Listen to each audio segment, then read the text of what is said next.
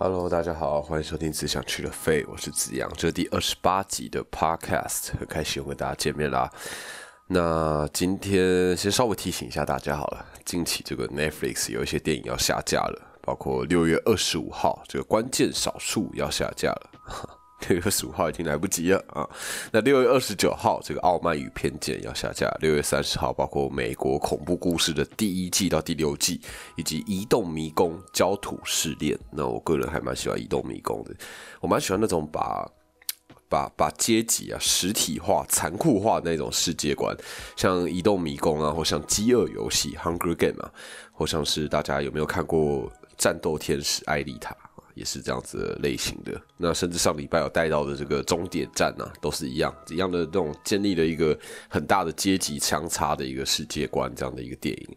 那六月三十号会下架的也还有魔球啊，我自己很喜欢魔球，Brad Pitt 演的，那故事也很深刻，是一个关于运动的一个精彩的一个电影啊。那还有女巫，那女巫是 The Witch，Witch 它这个 W 是两个 V 的那一部 The Witch 女巫，这部我很想看，但我自己还没看过，然后 结果现在就要错过了。啊，我会崩溃。那想把握的就可以好好的把握。那像《向达伦大冒险》是我一个朋友推荐的，但我自己还没看。那有《BJ 单身日记》，还有好几部啊。总之，如果你想看的还没看的，那。刚刚提到那几部都已经要下架了，那除此之外，其他部也有很多部都将要下架了，大家可以赶紧加快脚步，好好的把握。那 Netflix 的电影啊，很多都是有版权期限的，所以偶尔你可以看看自己的片单，是不是有什么电影还没看，然后要到期了，不要粗心大意的错过。像我是那种很常错过的那一种人呐。啊，好，那今天呢要聊的是哪一部电影呢？在聊今天要聊电影之前啊，稍微询问一下，不知道你们有没有看过？二零一九年的小丑，就是由瓦昆菲尼克斯所主演的那一个小丑，就是蝙蝠侠 DC 的英雄漫画里面的坏人嘛，小丑啊。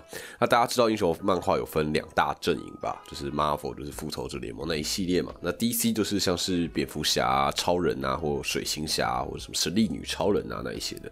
那小丑啊，就是蝙蝠侠漫画里面经典的反派嘛，大家都应该都知道，众所皆知啊。那蝙蝠侠的漫画重点也在于就是刻画一些人性的黑暗，就是 DC。漫画的一个很大的特色。那后来 no 人拍的《黑暗骑士》三部曲，大家有看过吗？虽然那个小丑是希斯莱杰，那也是演的非常好。那不是不是瓦昆菲尼克斯演的，但是《黑暗骑士》三部曲，包括顺序上是《黑暗骑士》的开战时刻，《黑暗骑士》以及《黑暗骑士黎明再起》这三部。那这三部也更加深刻的描绘了 DC 或者说蝙蝠侠对于。正义这个议题的探讨嘛，增加了很多的深度。那我也觉得这三部曲都非常非常精彩。我自己也是 Nolan 的一大粉丝啊。那 DC 近几年都被 Marvel 压着打嘛，尤其近十几年复仇者联盟成军之后，DC 在英雄电影这一块啊，始终都屈居于下风。那虽然 DC 也很努力啊，也很力图振作啊，但 Marvel 漫威宇宙的角色都已经建立起来了，所以 DC 一时半刻也很难跟他抗衡嘛。你看，都已经请到 Nolan 来完成这个蝙蝠侠黑暗骑士了，但算是少数有撑起 DC 招牌的系列嘛。但整体而言，还是不如 Marvel 有话题性嘛。那在二零一九年，DC 完成这部小丑，才帮助 DC 又重新重振了这个士气。小丑这部电影啊，算是引起了一股很大的风潮吧。就连现在，像去年万圣节啊，都有很多人，我是说很多人哦，打扮成那部电影里面的小丑的样子，可见他在观众的心目中一定有已经有一个一席之地，算是一个很经典的一个形象。那我相信有很多人的片单里面最喜欢的电影可能会把小丑排在很前面，我自己也是非常喜欢小丑这一部电影。那饰演主角小丑的这个瓦昆菲尼克斯啊，也是凭借着这一部小丑拿下去年二零二零年第九十二届奥斯卡金像奖的最佳男主角，以及第七十七届金球奖的最佳男主角，是双料影帝的奖项啊，非常非常非常厉害。那瓦昆菲尼克斯演了这么多年，他终于第一次拿下奥斯卡的影帝，终于封帝嘛，影帝啊！相信也有不少人应该是。已经被他圈粉了，毕竟他在小丑里面的演出真的太精彩了。不过啊，这是瓦昆菲尼克斯第一次拿下奥斯卡影帝，却是他第二次拿下金球奖影帝。那上一次拿下金球奖影帝是什么时候呢？就是已经是二零零五年喽，十六年前。而他凭借的就是我今天我想要跟大家介绍的这部电影，二零零五年的《为你钟情》（Walk the Line）。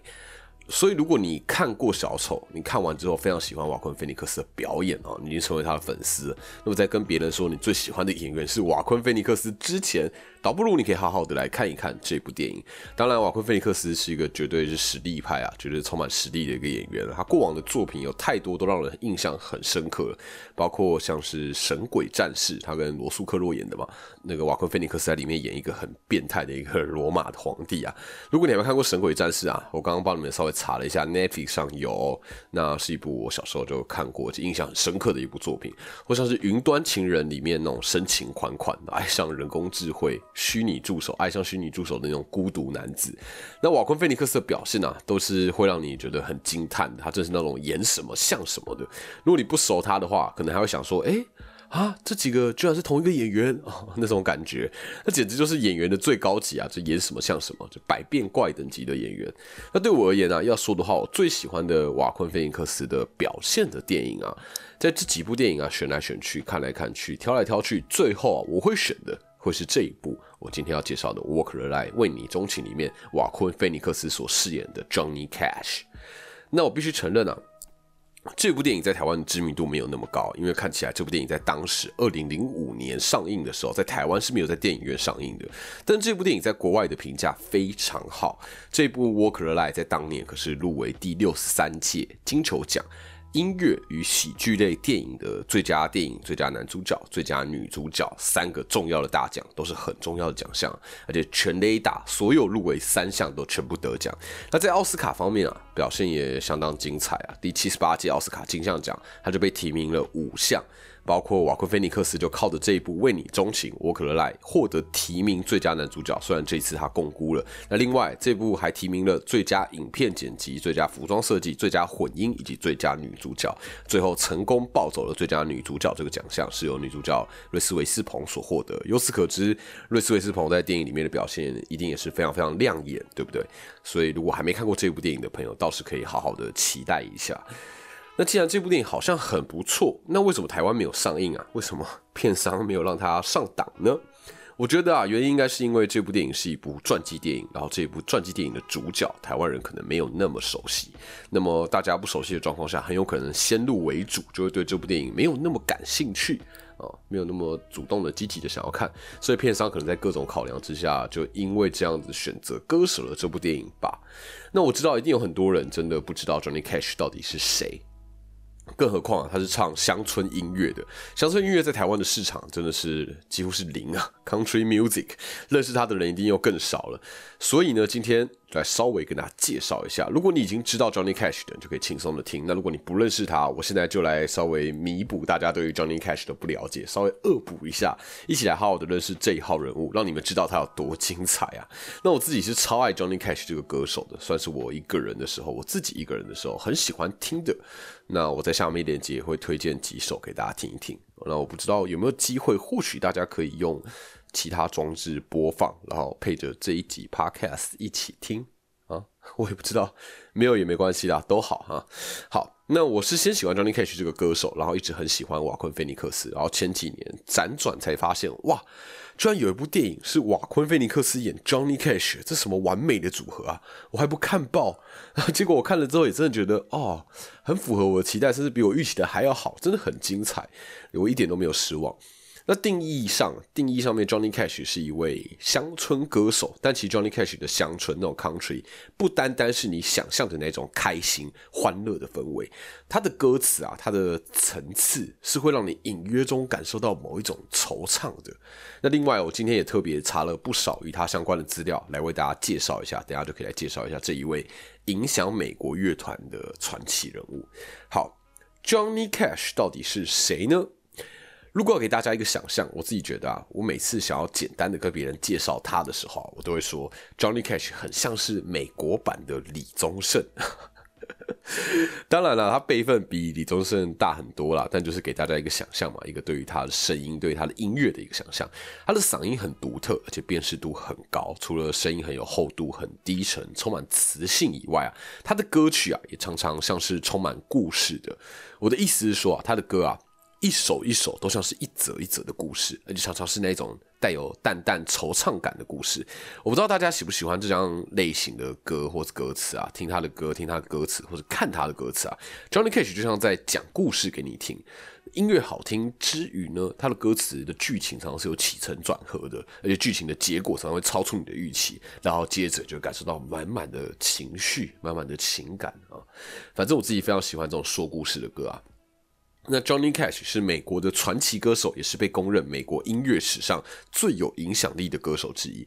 他是美国乡村音乐史上的巨星，更是老一代可能西洋歌迷会熟悉的人物啊。他跟猫王是同时代出道的。那如果你想要想象他的形象是什么样子，那他的装扮啊。简称就叫黑衣人啊，Man in Black，这是他的注册商标，还有全身都穿的全黑，所以想象一个全身穿全黑的人，很容易这个可能就是 Johnny Cash 了。那他在一九三二年出生，在二零零三年过世，享寿七十一岁。那 Johnny Cash 在接近五十年的这个歌唱生涯之中，一共销售出了超过五千万张的唱片，在二零零一年获得美国国家艺术勋章，足以见得他的地位真的是举足轻重嘛。那他已经入围了五个音乐厅的名人堂了。一九八零年入围乡村音乐名人堂，一九九二年入围摇滚音乐名人堂，二零一零年入围福音音乐名人堂，二零一三年入围曼菲斯音乐名人堂，而且多次获得格莱美奖。那他生涯前期啊，主要是以乡村的音乐为主。他自己主动找到音乐公司，然后毛遂自荐，不要给他们看。那在百般的说服之下，在努力之下，他终于获得了发行唱片的机会。那他前期代表的歌曲可以说是 Cry Cry Cry 吧，就是哭哭哭啊，Cry Cry Cry。大家可以上 YouTube 听听看。那在这一部为你钟情 Walker Lie 当中也有这首歌。那在一九五五年的乡村音乐排行榜上，Johnny Cash 因为 Cry Cry Cry 这首歌开始被看到。那他的下一张专辑 Folsom Prison Blues 在乡村音乐排行榜上位列第五。那他以前啊是空军啊，是一个士兵啊，在德国在西德服役。那当时 Johnny Cash 看了一部电影，叫做《Inside the Walls of Folsom Prison》，那就是一部 B 级的电影。但这部电影带给他灵感，是他创作了这首《Folsom Prison Blues》的这个这个初稿，这是他最有名的歌曲之一。那一直以来，Johnny Cash 对于囚犯。对于罪犯、对于受刑人都很大的情感和同情。从五零年代末期开始啊，他就在许多的这个监狱巡回举办演唱会，很酷哦。他是在监狱举办巡回演唱会，在各个监狱啊。那他这一首《Folsom Prison Blues》之后的下一首就是《I Walk the Line》。那同时，《I Walk the Line》《Walk the Line》也是这部电影的片名嘛，就是在乡村音乐排行榜上位居第一。那在流行音乐排行榜上也进入了前二十名。那一九六零年之后啊，Johnny Cash 事业开始步入辉煌。那与此同时，他也染上了毒瘾和酒瘾，而且越陷越深。他渐渐的无法摆脱自己对于安非他命的依赖。那其实我觉得这或许跟他童年的悲惨有关系。他小时候有一个哥哥。那为什么说小时候呢？因为他哥哥在他十二岁的时候就因为操作电锯。不慎而意外身亡。那在家里经济相当拮据的状况下，又发生这样的事情，全家自然就陷入了困境嘛。那 Johnny Cash 的爸爸从小就比较偏爱他的哥哥，比较偏袒，比较喜欢他的哥哥。那这一次的意外啊，爸爸因为伤心过度，反而变本加厉，会斥责 Johnny Cash，甚至常常说出一些“为什么死的不是你”。或是你哥哥有多么的优秀，这种极端负面的话，而这些话也一直伴随着 Johnny Cash 长大。那总之呢，在事业步入巅峰的时候啊，Johnny Cash 开始因为酗酒啊，因为吸毒啊。不断不断的被逮捕，甚至造成社会事件。他最为人熟知的一次啊，是发生在一九六五年的一个巡回演出当中。当时警察就怀疑他从墨西哥走私毒品，但是怎么找都找不到，后来才发现他把毒品跟安非他命藏在了他吉他的箱子里面。那总之后来被发现之后，他就接受了一次法庭的审判。那另外啊，他甚至还在吸毒、神志不清的状况下开车发生车祸。那这次车祸差点造成他自己的生命危。险。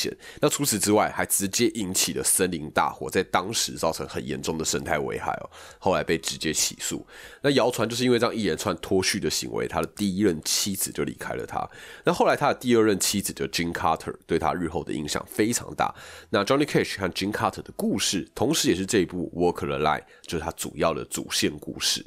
那一直到了七零年代，Johnny Cash 成功戒掉了毒瘾，而且将自己的公众形象包装成黑衣人，就是 Men in Black。他表演的时候会穿一身的黑色衣服，然后外面会加一件到膝盖的那种黑色长袍啊，那就后来成为他很经典的一个造型。然后晚期的作品啊，常常都包含着悲伤或是精神忧患，甚至是救赎。的主题，那 Johnny Cash 一生创作过超过四百首的歌曲当中，有一百首歌曲是乡村排行榜前四十名的。那有进入过前四十名的，那他是许多不同阶级的美国民众的代言人，他有着很多美国人独特的那种视角。他作品啊，触及的范围其实很广，包括那种知识分子的社会观察，或是那种蓝领阶级那种很辛苦、很困顿的生活，或者是那种。谈恋爱啊，那种小确幸，这种情歌也不会少。那另外，这种市井小民的真实的心声，甚至啊，他有那种描绘罪犯心里面的路径的那种主题。这种都有。那此外，他很大力的为美国原住民和受刑人的权益奔走，他也很积极的参与牧师的这个布道巡回，所以看得出来，Johnny Cage 是一个蛮虔诚的一个人。在他的音乐当中啊，除了他基督徒的身份，以及他的人生历练，还有他沧桑的那个嗓音啊。你可以听到很多的温暖和关怀。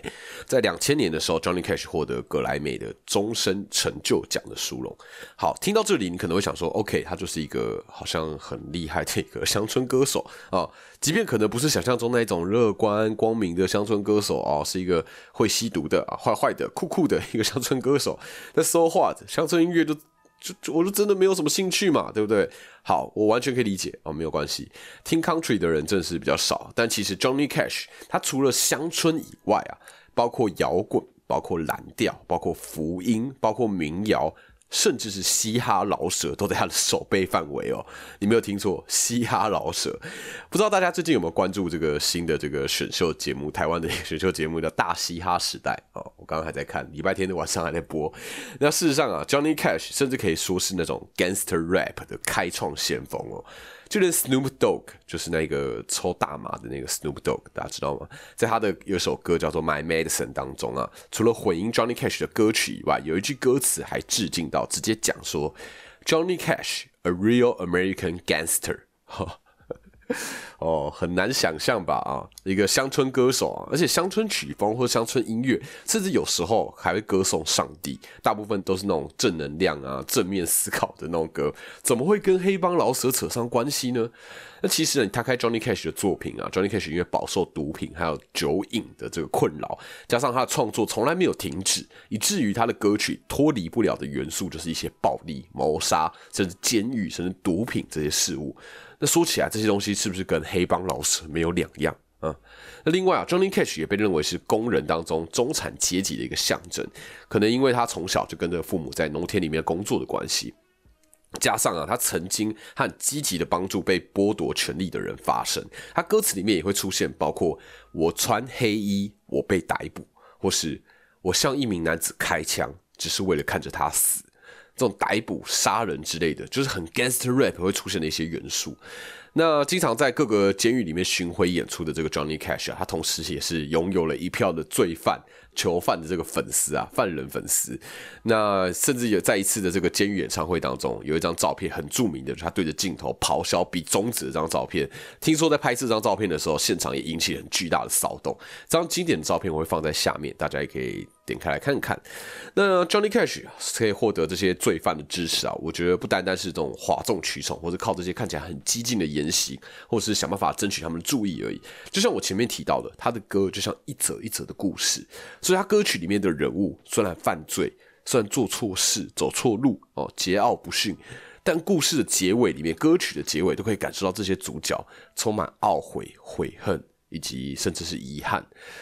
或许啊，这些就是犯过错的人会在心里面产生的共鸣吧。也正是 Johnny Cash 他经历他高潮迭起的人生之后，这可能是他得到的醒悟，对不对？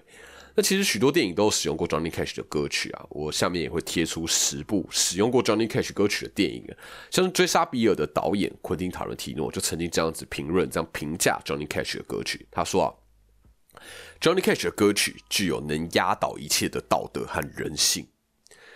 说起来啊，这种在黑暗里面微弱的光辉，才真的是 Johnny Cash 的歌曲它难能可贵之处，以及。会在听的人在内心当中发光的一个原因吧。这种有故事的人啊，经历过低谷，然后创作，将那些低潮吸收为创作的养分，常常都是真的会让人觉得荡气回肠，会让人觉得无法忘怀的。Johnny Cash 的生平起起伏伏的，而在这部电影里面扮演他的瓦昆菲尼克斯的人生经历还是相当坎坷啊。我觉得这两个人在真实的人生上面，其实有很多异曲同工之妙。怎么说呢？Johnny Cash 经历过哥哥的意外离世，那事实上，瓦昆菲尼克斯在十九岁那一年也经历过类似的事情，而且还是在媒体大众的关注之下哦。瓦昆菲尼克斯算是童星出道，那他的哥哥是 River Phoenix，比他更早成名。那就是因为他哥哥率先成为演员，然后接着再带着他到荧光幕前去做表演，去成为演员的。那在瓦昆菲尼克斯十九岁的时候，他跟他哥哥去一间夜店，然后当时他哥哥 River Phoenix 正要上台，正要准备表演。那上台之前呢，他就喝了一杯他朋友给的饮料，之后就在瓦昆菲尼克斯面前突然抽搐，然后猝死。那更惨的是啊，瓦昆菲尼克斯打电话报警，但是他在电话当中那种慌乱的语气，还有报警的内容被外流到媒体手上，然后开始不断在电视台里面播放。一瞬间呢，瓦昆菲尼克斯成为大众嘲弄的对象，他也因此曾经短暂消失在荧光幕前面过。你能想象这个打击有多大吗？就是哥哥在自己的面前很痛苦的猝死抽搐，然后你你很慌张的这件事情还被全国嘲笑，被大家播出来笑这样子。这就就是一个血淋淋的故事，这绝对是会那种 跌入人生低谷的那种遭遇。所以我说啊，瓦昆菲尼克斯跟 Johnny Cash 经历的人生，其实都曾经充满黑暗。但我觉得啊，艺术艺术很可贵的地方，艺术的能量就是啊，那些低潮、那些情绪、那些。你觉得一时之间过不去那些坎啊，或许你不是要消除它，因为有些东西可能没有办法消除。你所谓的想要消除，可能只是逃避。但这些能量你是可以转化的，你可以转化成创作。Johnny Cash 把经历转化成歌曲，而瓦昆菲尼克斯把他的经历转化成表演。我自己身为一个喜欢 Johnny Cash 的一个小小小小小歌迷啊，我觉得瓦昆菲尼克斯来扮演 Johnny Cash，这真的是再适合不过了，他真的是不二人选。好的。那因为我自己觉得啊，讲完以上这些啊，其实资讯量已经非常庞大，所以这一集啊会拆成上下两集。今天就先跟大家提一下这个《Walker Lie》为你钟情这部电影以及主角 Johnny Cash 的生平的一些故事啊。毕竟这是一部传记电影，所以如果你稍微了解 Johnny Cash，也会对这部电影会更进一步的熟悉嘛。那帮助大家看这一部《Walker Lie》为你钟情的时候，也会更有感。那其实我本来想多聊一聊这个瓦昆菲尼克斯这个演员的故事，但这样下去真的太多啊，所以取舍之下。这个瓦昆菲尼克斯的故事啊，我会放在下方，我会贴上一个我很喜欢的 YouTuber，他整整一集介绍他。如果想了解的人，也可以看一看那部影片，一定会有所收获的。好的。那以上呢就是本周的 podcast 内容，希望你们喜欢。那下周我就会继续介绍这一部《为你钟情》Walk the Line 电影的内容。那这一部是我片单里面排名前几名的电影，我自己非常非常喜欢，也很希望能够带给大家。那如果你还不确定要不要看这一部的，也可以等我下周全部介绍完再来下决定哦，也没有关系。那我知道这一节内容比较硬啊，所以我也希望喜欢的朋友可以帮我分享给你们的朋友。那以上啊就是本周的 podcast 内容，感谢你的收听。只想去了费，我是子阳，那我们就约好下礼拜见喽，拜拜。